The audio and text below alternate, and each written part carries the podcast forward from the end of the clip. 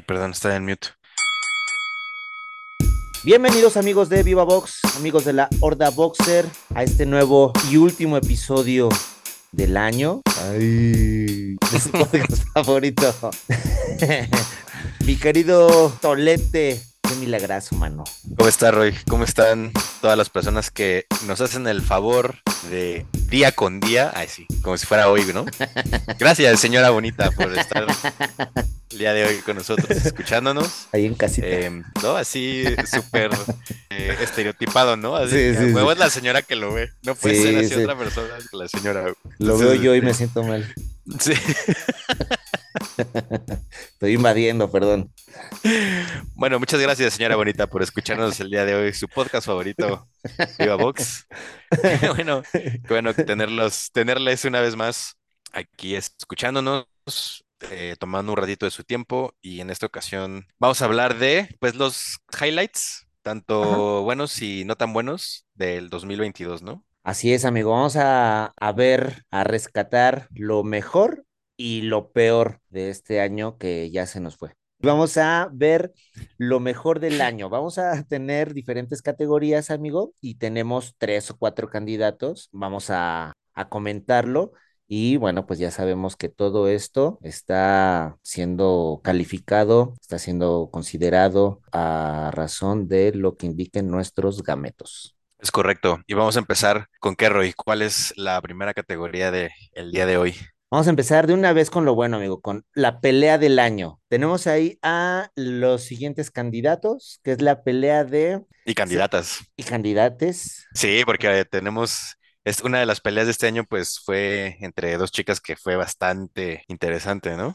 Sí, justamente Katy Taylor contra Amanda Serrano, peleononón. Fí- Fíjate, antes de avanzar, hay un dato curioso. Estuvo tan buena la pelea. Yo la fui a ver con mis queridos Magna y, mi querida Clau y mi odiado queso. No nos quisieron poner la la pelea ahí en la pantalla, acabamos viéndola en un celular y bueno, fue un relajo ahí. El chiste es que vimos parte de la pelea y después yo comentando con Tony, nuestro querido Tony, le empiezo a decir, no, sí, fue una arrastriza, clarísimo que se lo llevó Katy Taylor. Y él decía que no, que Amanda Serrano, o no, al revés, al revés, yo, yo le decía, no, Amanda Serrano arrasó. Y él decía, no, pero pues Katy Taylor finalmente, pues por eso ganó, ¿no? O sea, yo creo que estuvo bien ganado. Y yo, no, o sea, ganó Amanda Serrano y además por arrastrar. Y él me decía, no, y yo dije, ah, este cuate ya va a empezar con sus cosas. Total que llego y yo de, ay, ese Tony siempre se equivoca. No, amigo, o sea,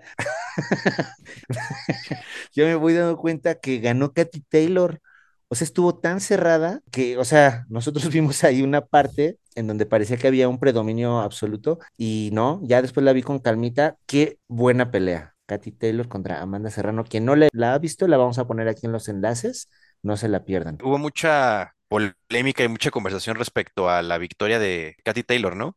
Justamente Sí. como por, pues por ese- estos temas que comentas. ¿Qué opinas? O sea, ¿crees que hubo por ahí algo raro? ¿Crees que Katy Taylor ya traía cierta ventaja de sus peleas anteriores? Híjole, yo creo que era la, era la favorita, si no me equivoco, estaba en casa. No sé si, si de alguna manera castigaron a Amanda Serrano por el tema de, de su equipo, bueno, concretamente de su entrenador, que, que ha tenido ahí algunas polémicas en contra de, de algunos otros equipos de, boxeo. No sé, no sé, o sea, sí estuvo muy, muy cerrada. Yo repito, o sea, en el momento de ver el, el fragmento de la película, de la pelea, yo había visto a Amanda Serrano arrasar. Otros vieron en otro en otra parte de la pelea arrasar a Katy Taylor. O sea, ya la vi con calmita, sí estuvo muy cerrada. Yo creo que un empate incluso hubiera sido justo. Y es que también, Ah. eh, como, como la, viendo las, las fotografías y viendo las, los videos para quienes este, no hayan tenido la oportunidad de ver la pelea, va- háganlo con, con mucha precaución porque la verdad es que se acabaron, pero deshechas de la cara y se dieron con todo, ¿no? Con todo. O sea, sí, sí fue un agarrón este, bastante duro. Estoy viendo las tarjetas, 96, 93, 97, 93 y 96, 94, ¿no? O sea, creo que del lado de, de los puntajes creo que se tenía muy claro quién ganó, pero lo que comentas, ¿no? No sé si realmente lo que pasó encima del ring se vea reflejado como, como en estos números, ¿no? O sea, a mí se me hace Sí. que realmente no, no había mucha diferencia. O sea, Ujú. o sea, 96, 93, 97, 93, quiere decir que pues sí hubo una clara diferencia entre las dos, O sea, pon tú todavía noventa y seis, pero en mi opinión personal no, sí, pero no, así más no. O sea, eso pudo ser así la máxima, máxima ventaja. Pero sí, no, o sea, cerradísimo, cerradísimo. Casi tan cerrado como la pelea de Chocolatito contra Gallito, que es la segunda pelea que tenemos aquí en el, en el, en la lista, ¿no? De La las mejores peleas del año, que bueno, esa tuvimos la oportunidad de, de comentarla la, la última vez que, que grabamos. Así Aquí no sé si este episodio va a salir antes o después, Este va a salir antes que, este, que el que ah, bueno, pues entonces, spoiler alert, Sí. No se lo pierdan.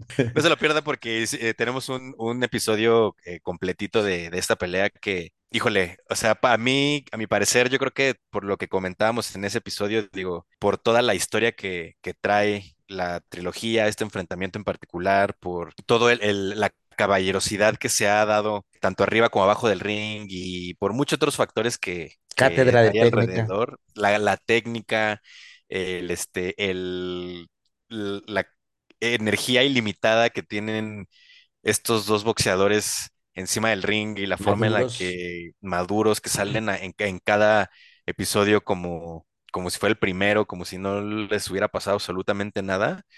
eh, creo que para mí eh, es la, la pelea del año, ¿no? Sin demeritar a las demás, evidentemente, pero para mí creo que por, por lo que significa, eh, yo sí la consideraría como la, la pelea de este año, ¿no?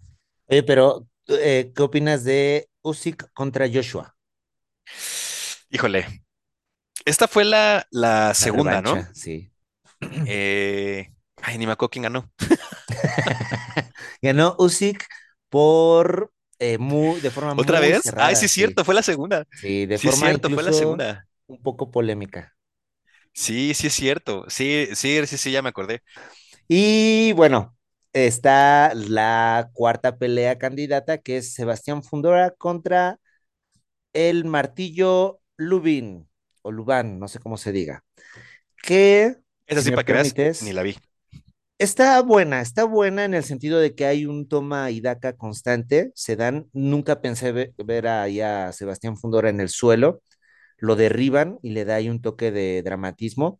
Se dan, ahora sí que se dan sabroso, pero no es una pelea ni de cerca tan técnica como los otros eh, tres casos que hemos comentado. Entonces, sí estuvo muy emocionante, sí vale la pena verla pero la verdad es que comparada con las otras, yo, en este caso, mi querido Tolete, voy a votar por, híjole, es que estoy entre la de las chicas y entre la de los, el chocolatito y el gallito.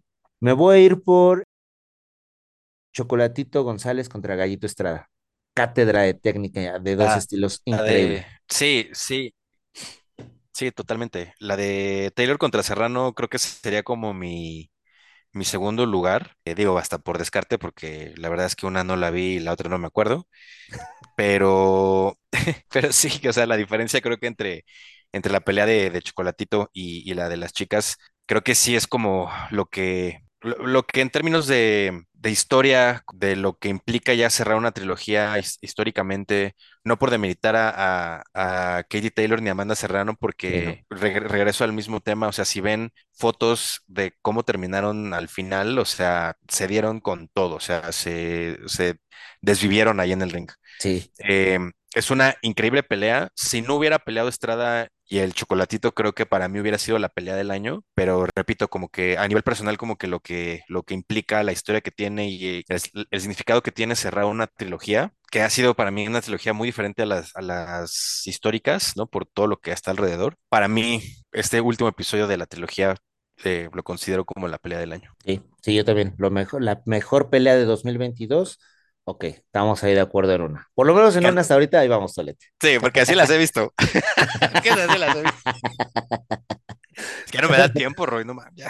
La vida no, sí, adulta, ya la vida ya adulta de repente sé. se me atravesó y los- lo siento. Muy bien, amigo. Si te parece bien, vamos a eh, la siguiente categoría que es boxeador promesa del año.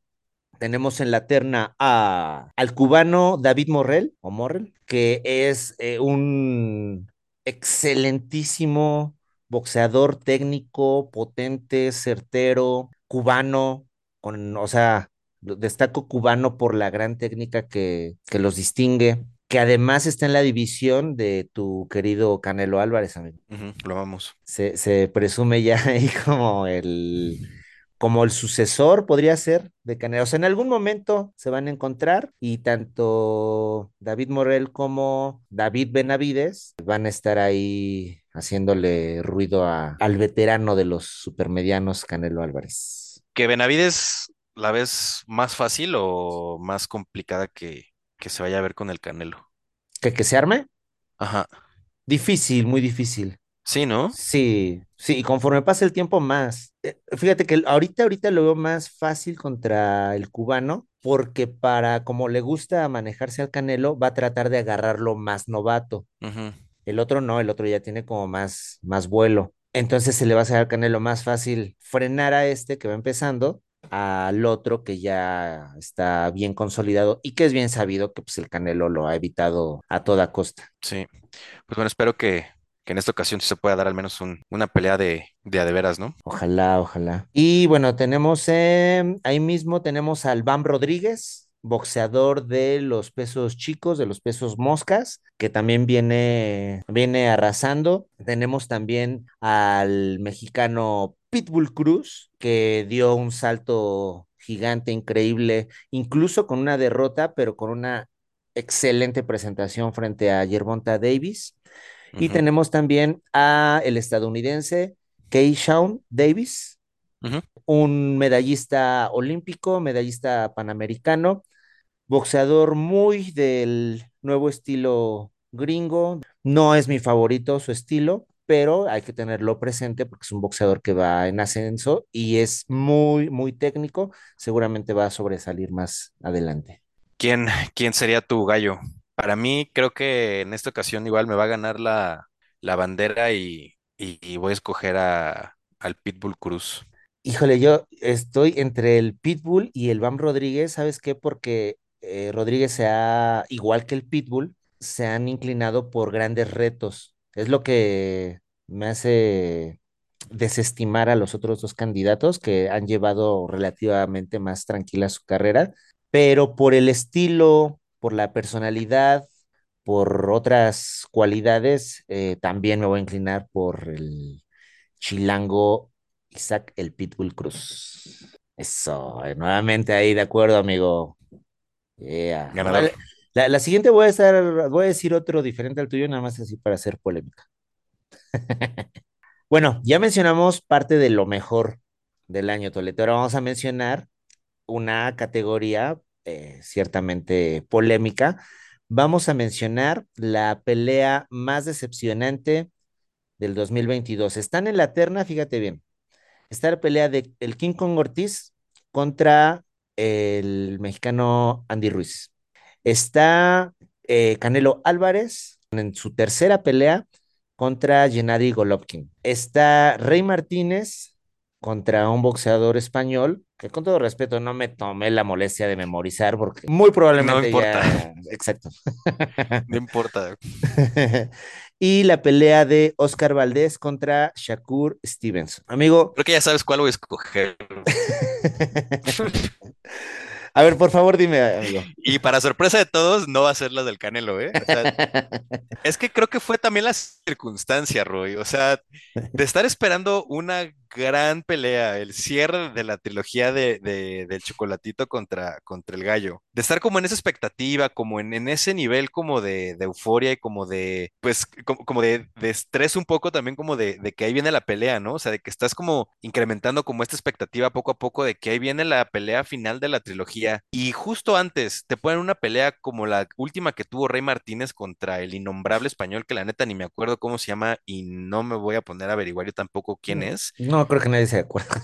No, no, no, no, no, no. Es que, o sea, es, es una cosa horripilante. O sea, un rival extremadamente defensivo, utilizando las piernas, pero como, o sea, dándole la vuelta al, al, al, al Rey Martínez. O sea, el Rey Martínez parecía trompo. O sea, nada más le estaba dando vueltas alrededor. Martínez casi ni podía acercarse, soltaba dos, tres golpes, pero, o sea, no hacía contacto. Recuerdo que uno de los comentarios de uno de los narradores de ESPN era de que, no, pues este tipo se subió a la bicicleta y se puso a darle encima del ring. Y literal parecía así, o sea, parecía que se había subido una bicicleta y le estaba dando vueltas. O sea, o sea, no recuerdo las estadísticas, pero si nos vamos a ellas, yo creo que vamos a ver una diferencia, pero abismal en el número de golpes tirados, en, Kilómetros en recorridos. de... Yo, ándale, como ya parece, o sea, literalmente yo creo que si lo ponías, le ponías el chip este que les ponen a los futbolistas ahora de, en los mundiales, sí, yo creo que sí se aventó un maratón ese güey caminando encima del ring. Sea, una cosa, pero horripilante, muy triste. Fíjate que yo pensé que ibas a votar por la de Oscar Valdés contra Shakur Stevenson. No, ya él ya tiene mi odio desde hace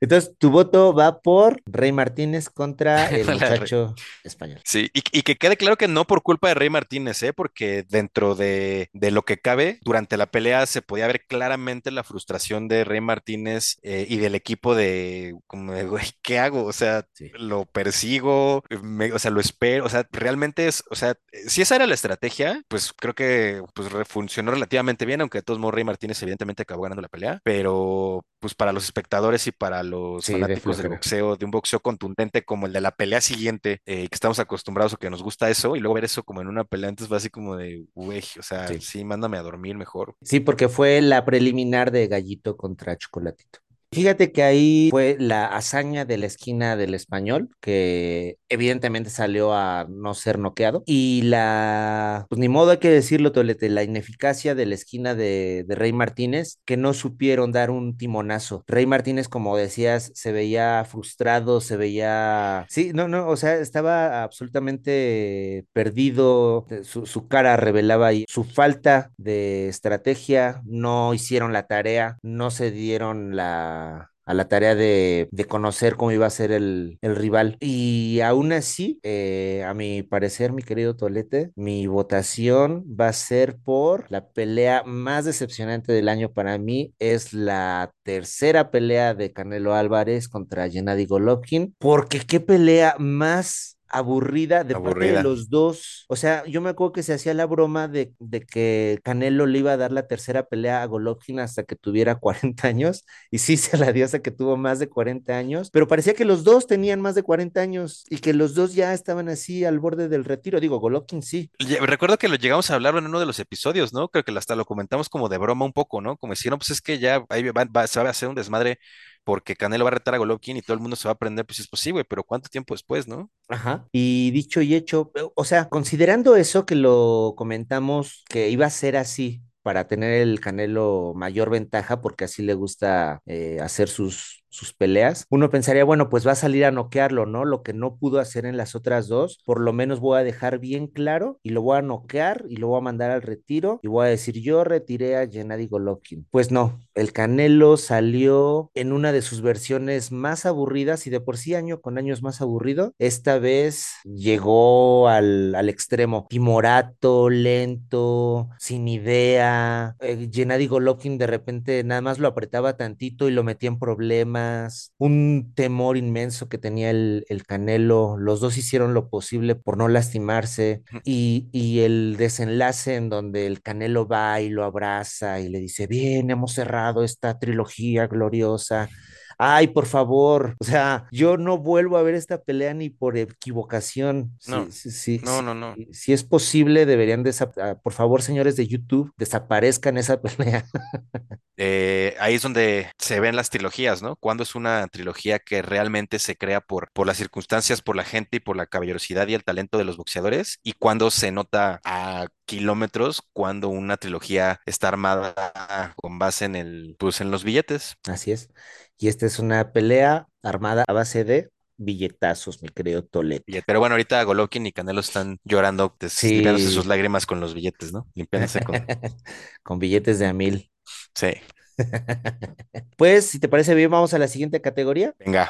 Siguiente categoría, vamos por ah, el knockout del año. Tenemos ahí de candidatos a Joe Córdoba contra Kenichi Ogawa. Tenemos a Lake Good contra eh, Michael Conlan. Y tenemos al Pitbull Cruz contra Yuriurkis Gamboa. Yo voy a votar por el de Pitbull porque fue el único que vi.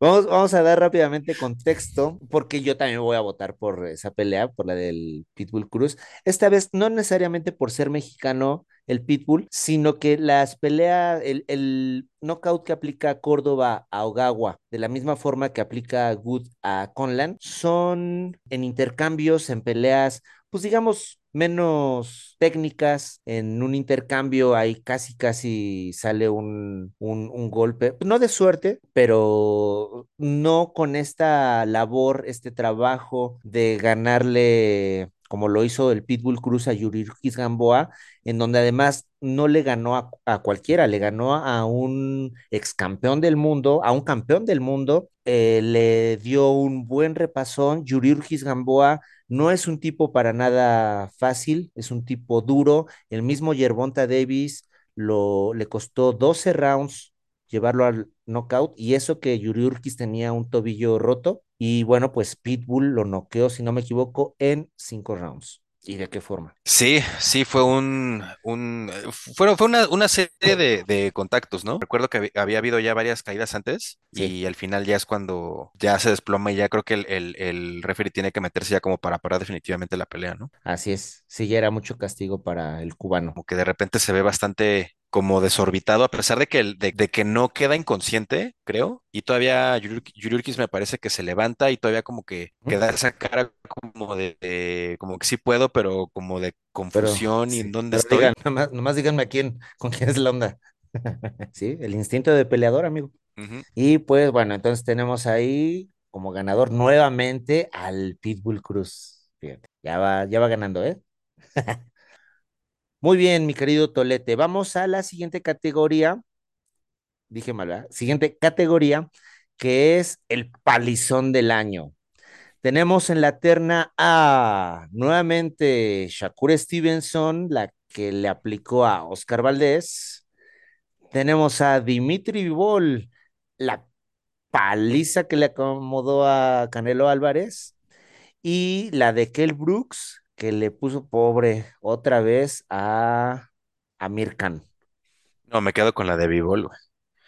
Me quedo con la de Vivol. O sea, fue realmente, o sea, creo que lo que, lo que significa para, uh, para muchas personas que no ven box tanto como el default irle al Canelo porque es mexicano y porque es boxeador, ¿no?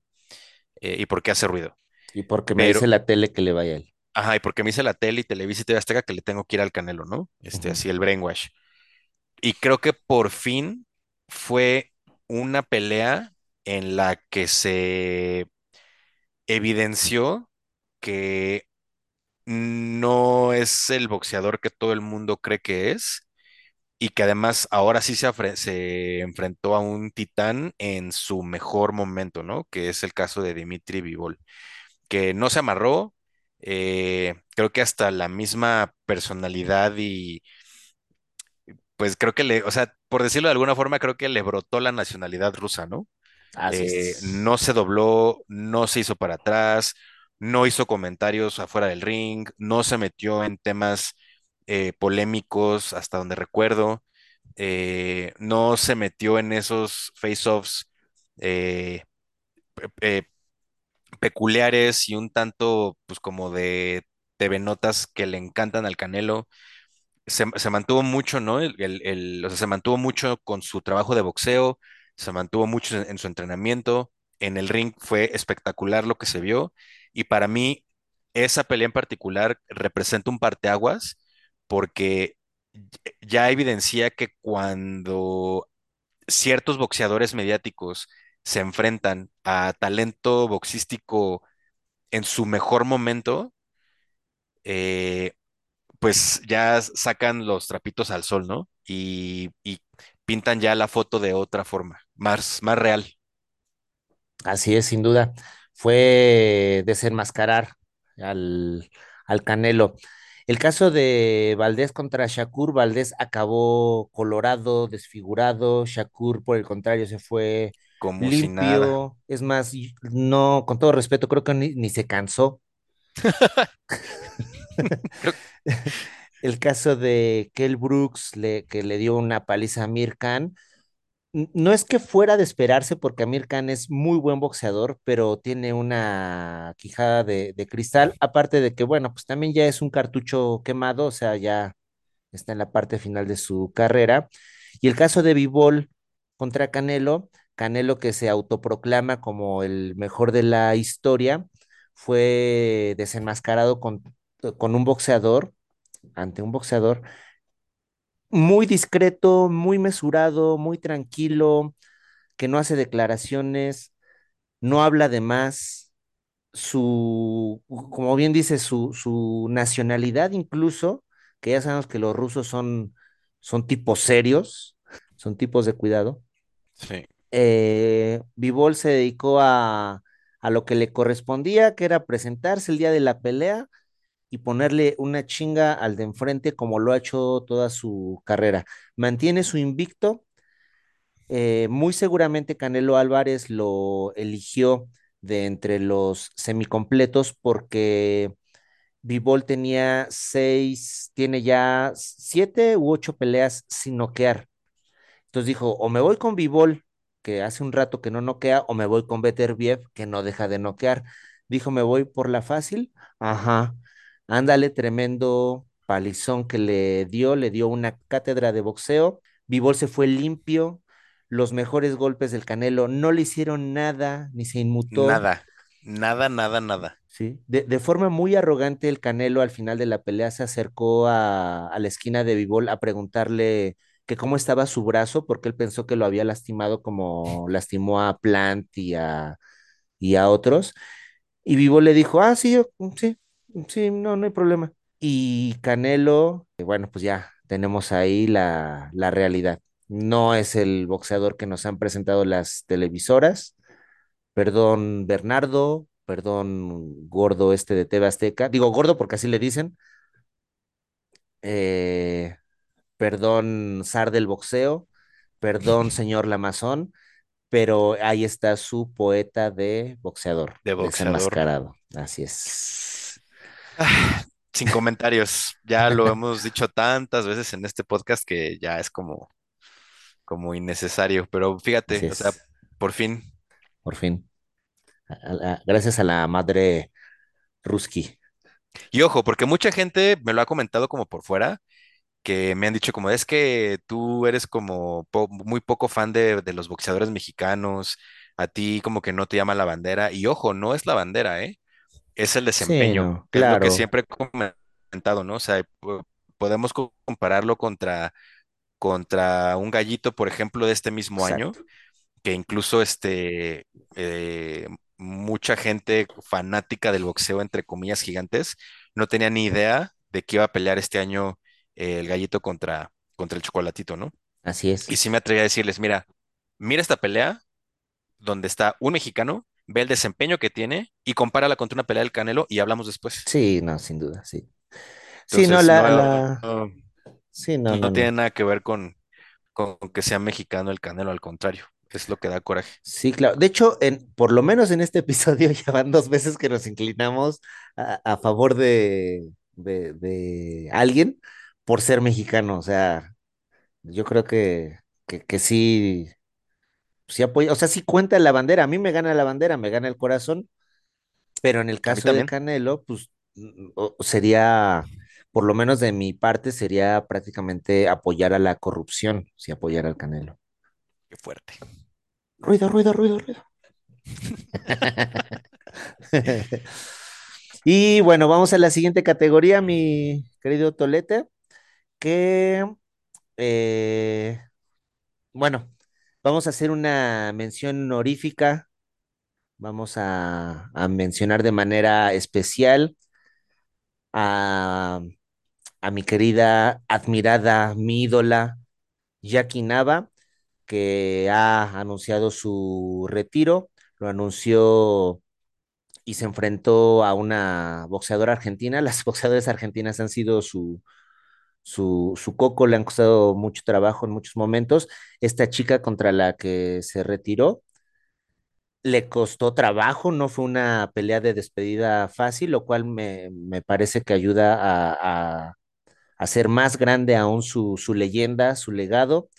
Jackie Nava que ha hecho mucho por el boxeo eh, femenil. Antes no había, bueno, había, pero no se veía, existía, pero no había un estandarte, no había una figura que se haya echado el peso a los hombros y durante tanto tiempo se haya hecho cargo de, de mantener eh, a la vista de todos y de qué forma el boxeo femenil, Tolete.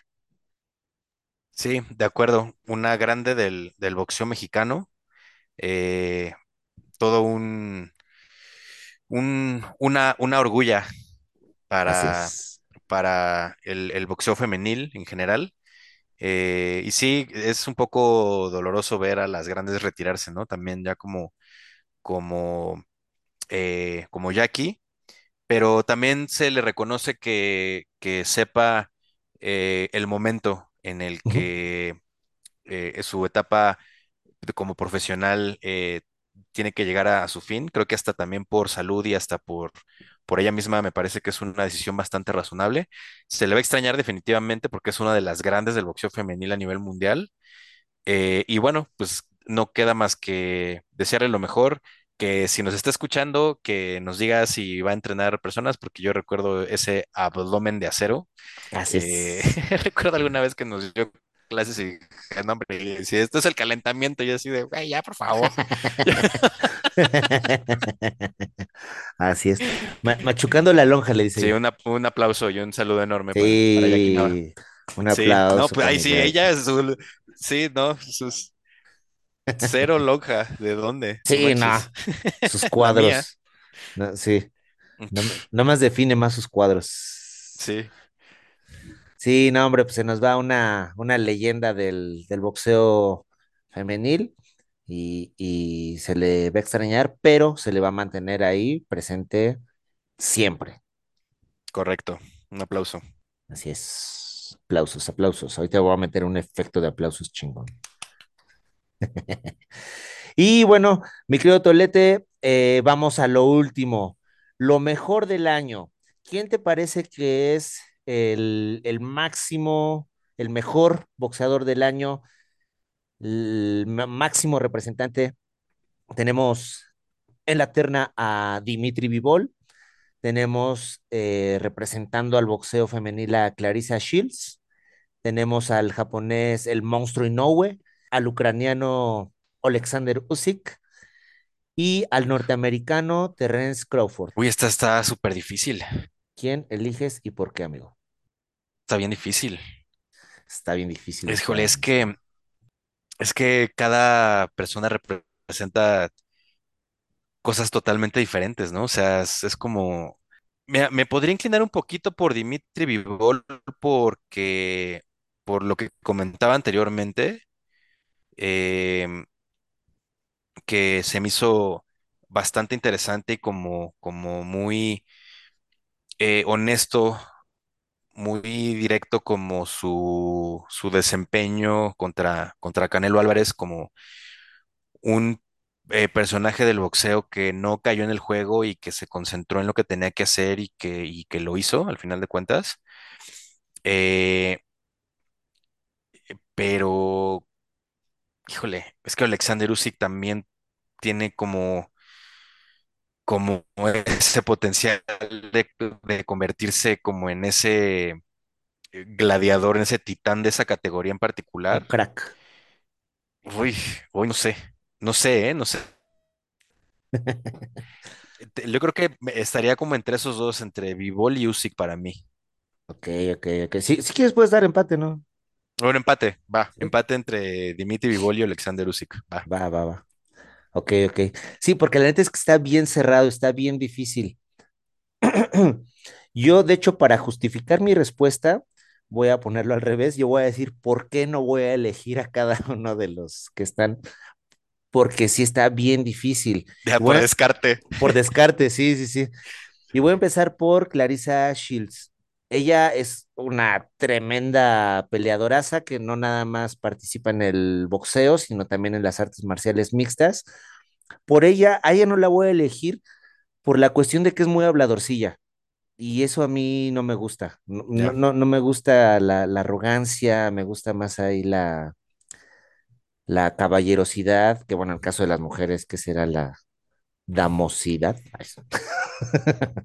Creo que más allá de la caballerosidad, que eh, un término raro, creo que más bien tiene que ver con, con la deportividad, ¿no? Sí, exacto. Con el hecho de, pues lo que comentábamos de- antes, el, el respetar a tu rival, eh, concentrarte en el entrenamiento, eh, tratarlo de mantenerlo dentro del ring y no afuera. Digo, entiendo que, que parte de, del- de este deporte que maneja muchísimos miles de millones de dólares al año, pues es el show un poco, ¿no? Sí, sí, sí, exactamente, sí. Y, y eso es algo que, que le pasa a esta chica Clarissa Shields. Por eso, eh, no va ahí mi voto. Luego el caso de Inoue, siento que tiene un poquito las cosas en, en contra, porque él efectivamente, como su sobrenombre, es un monstruo, es un boxeadorazo, pero que hasta ahorita no ha tenido tantos rivales que lo pongan a prueba. O sea, por supuesto tuvo las peleas contra Nonito, que además, pobre Nonito de mi Nonito me lo despedazó en la, en la segunda pelea, pero hasta ahorita se puede decir que ese ha sido su, su tope, ¿no? O sea, que no ha sido fácil, por supuesto, y él es espectacular, pero sí siento que, que no es su culpa, porque pues, si no tiene con quién, pues ¿qué? ¿Qué hace, no? Él sigue arrasando, aunque no ha tenido los rivales que se merece. Luego está el caso de Terence Crawford, que es un boxeador, es serio, es respetuoso, es espectacular, es muy técnico, es muy disciplinado, pero es un boxeador muy frío. No me gusta la frialdad en general, y menos con este pinche frío que está haciendo. Es un tema más de personalidad que otra cosa. Pues, y de técnica, de estilo, de estilo. Su estilo es muy, muy frío, es un francotirador. O sea, nunca se me olvida ese momento de la pelea contra Sean Porter, en donde le dicen, oye, las, las tarjetas indican que vas perdiendo. Y él se levanta y dice, ¿voy perdiendo? ¿En serio? ¿Cómo que voy perdiendo? Por favor. Y en ese mismo round lo acaba, sin problema, sin esfuerzo. O sea, él, Wow. él sabe de lo que es capaz y sin embargo no lo hace desde antes, ¿no? O sea, eso habla mucho de él. Está Alexander Usyk, que bueno, ahorita pues hay una situación en la que se involucró, porque una situación muy, muy fuerte, muy crítica ahí en su país, que él decide ir a la guerra, hace una presentación contra Joshua, muy cerrada, muy polémica. Algunos hablan incluso de temas políticos que le pudieron haber beneficiado. Yo la pelea la vi cerrada, buena. Lo que le faltó a Joshua en, en la pelea anterior, en esta sí lo hizo y sí metió en problemas al ucraniano. Se la lleva Usyk de manera justa, justa en los dos sentidos, pero sí, sí, sí, creo que ahí queda ahí como, como un algo, un alguito que, ay, no sé, no sé, Tolete. Y bueno, y por la razón por la que sí votó por Bivol es justo lo que mencionabas, es un, un boxeador que se dedica a lo suyo, habla arriba del ring, le dio un palizón tremendo, horrible, casi casi humillante al autovanagloriado Canelo Álvarez, que no conforme con eso, unos meses después le da otro palizón a otra figura mexicana, a otro compatriota, que, esta vez, eh, contrario a lo que normalmente hacen los mexicanos, que es mantenerse serenos y hablar arriba del ring, el zurdo Ramírez habló mucho, habló demasiado, no correspondió su desempeño arriba del ring, no tuvo nada que hacer igual que al Canelo, le dio una, una cátedra de, de boxeo. Yo creo No sé ahí tú qué piensas, mi querido Tolete, pero yo creo que Dimitri Vivol, el ruso, es el boxeador del año. Sí, sí, partiendo de, de este, o como de esto que mencionas, creo que, que sí es un buen punto de vista, aunque aún así no sé si quitarle el dedo del renglón a Usyk. Ahora me refrescaste un montón la memoria y recuerdo que habíamos comentado este tema sobre, sobre eh, cierta propensión política que podría haber en cuanto al resultado de la pelea contra Joshua, que bueno, este adelante claramente le, le, le gana a, a Joshua en su casa, muy evidentemente. Sí. Se ve que Joshua cambió muchas cosas. Aquí no sé si esté mal, pero me parece que creo que hasta cambió al equipo con el que entrena para su segunda pelea. Se queda como ahí entre, entre líneas el tema político, aunque para mí te digo que, que viendo, viendo a, a Usyk en un contexto aislado en el que, en el que eliminas cualquier razonamiento por el cual tal vez pudiera estar la balanza como equilibrada hacia un lado más que del otro, viéndolo a él exclusivamente, pues sí es una bomba, ¿no? O sea, para, para el tipo de, complexión que tiene, el tamaño que tiene, la categoría en la que está, y considerando la velocidad que tiene y, y la, la reacción y el poder que tiene, no le quito el dedo del renglón, o sea, siento que, que viene más, digo, espera, esperando que que regrese pronto al ring, que tenga ya esa disponibilidad un poco más de, pues de dejar esta otra eh, responsabilidad que, que tiene como, como ciudadano de su, de su país. Esperamos verle pronto. Que casualmente traes los colores de su bandera, amigo. Entonces Ah, sí es ya cierto. marca cierta tendencia. Sí es cierto. Trae una playera amarilla y una sudadera azul, sin querer. ¿Sí? No, voy a pensar que es tendencioso. No, no, no, para nada, en absoluto. En absoluto. No, pero toda la razón, amigo, porque si, si este boxeador, aún con los problemas que está enfrentando, con todo y que fue a, a colaborar, y aún así se presentó frente a uno de los boxeadores más peligrosos del peso completo, que fue el, el campeón de tres organizaciones durante tanto tiempo, y aún así siendo más, más chico de, de peso, se presenta y le hace este par de peleas, habla excelente de Alexander Usyk y concuerdo contigo, o sea, ahorita yo creo que subió al 75% a esa segunda pelea y aún así hizo lo que hizo, bueno, vamos a esperar a, a su regreso, Gr- también tiene ahí gran, gran merecimiento y bueno, entonces ahí nos quedamos con una para Usyk y una para el ruso Bivol Amigo, se nos acabó este 2022. Eh, ¿quieres hacer una última reflexión para nuestros podcast escuchas? Esperamos que para el próximo año siga habiendo esta intensidad de peleas. Por ahí se cocinaba la, el cuarto episodio de, del Gallito contra el Chocolatito, eh, hablado por, por ellos mismos en, en las entrevistas post pelea. Esperemos que, que sea una realidad. No sé, veo que hay mucho potencial, veo que eh, hay muchos boxeadores que ya y boxeadoras que ya se traen ganas desde hace tiempo, ya se ha estado como hablando mucho de varios em, varios enfrentamientos por ahí que, que quedan pendientes, incluyendo ahí algunos con, bueno, con Gervonta Davis creo que va a estar un poco complicado por la situación actual en la que, en la que está, eh, pero bueno, dentro de esa misma categoría creo que hay muchos otros boxeadores que, que pueden sacar el tiro. Por ahí en, en estos días salió un comentario de Mauricio eh, Sulaimán sobre la reglamentación de, de boxeadores y boxeadoras trans lo cual a mí en, en lo particular me llama muchísimo la atención, eh, porque quiere decir que a diferencia de otros deportes, no están aislando la, la posibilidad de incluir a, a estas deportistas del boxeo profesional y que incluso se están desarrollando como reglas ya muy específicas muy particulares para poder eh, mantener a, a todas las, las personas eh, profesionales del boxeo incluidas dentro del Consejo Mundial de Boxeo. Eso a mí me parece increíble. Vamos a ver qué tal se va desarrollando durante, durante el siguiente año.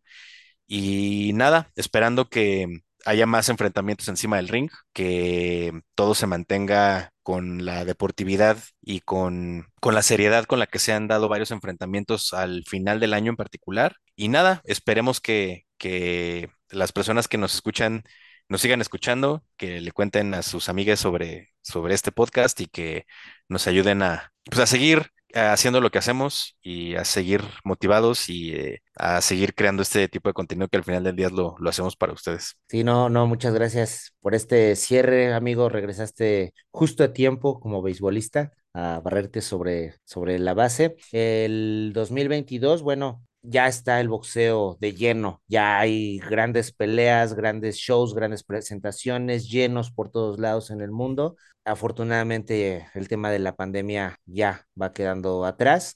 Tuvimos grandes peleas, tuvimos, tuvimos a la vista cómo se desenmascaró el tema de Canelo Álvarez y su equipo. No sé si notaste que en el tema de los grandes palizones, los cuatro boxeadores a quien les partieron su carita, los cuatro eran del Team Reynoso. Ahí queda también a la vista de todos que, bueno, pues era una farsa todo esto de, del Dream Team. Para el año siguiente, bien, como lo dices, ah, vienen, vienen grandes enfrentamientos, ya se me queman las, se me queman las habas, Tolete, para que, que empiece el, el, el próximo año boxístico. Y bueno, a nuestros podcast escuchas, bueno, muchas gracias por su paciencia. Ya saben que nosotros no somos periodistas, somos gente dedicada al box, cercana al box, eh, gustosa del box. Nos ponemos aquí mucho en papel de fanáticos. Eh, esperamos que les siga gustando, esperamos que, que, nos sigan. Quiero mandar un saludo ahí al güero que anda malito. Saludo, güerito, espero que estés bien.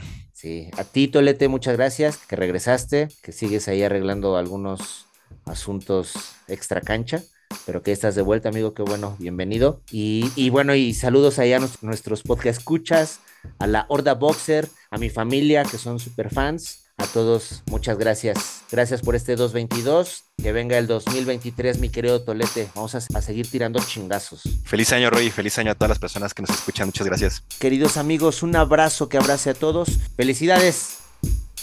Y que vive el box.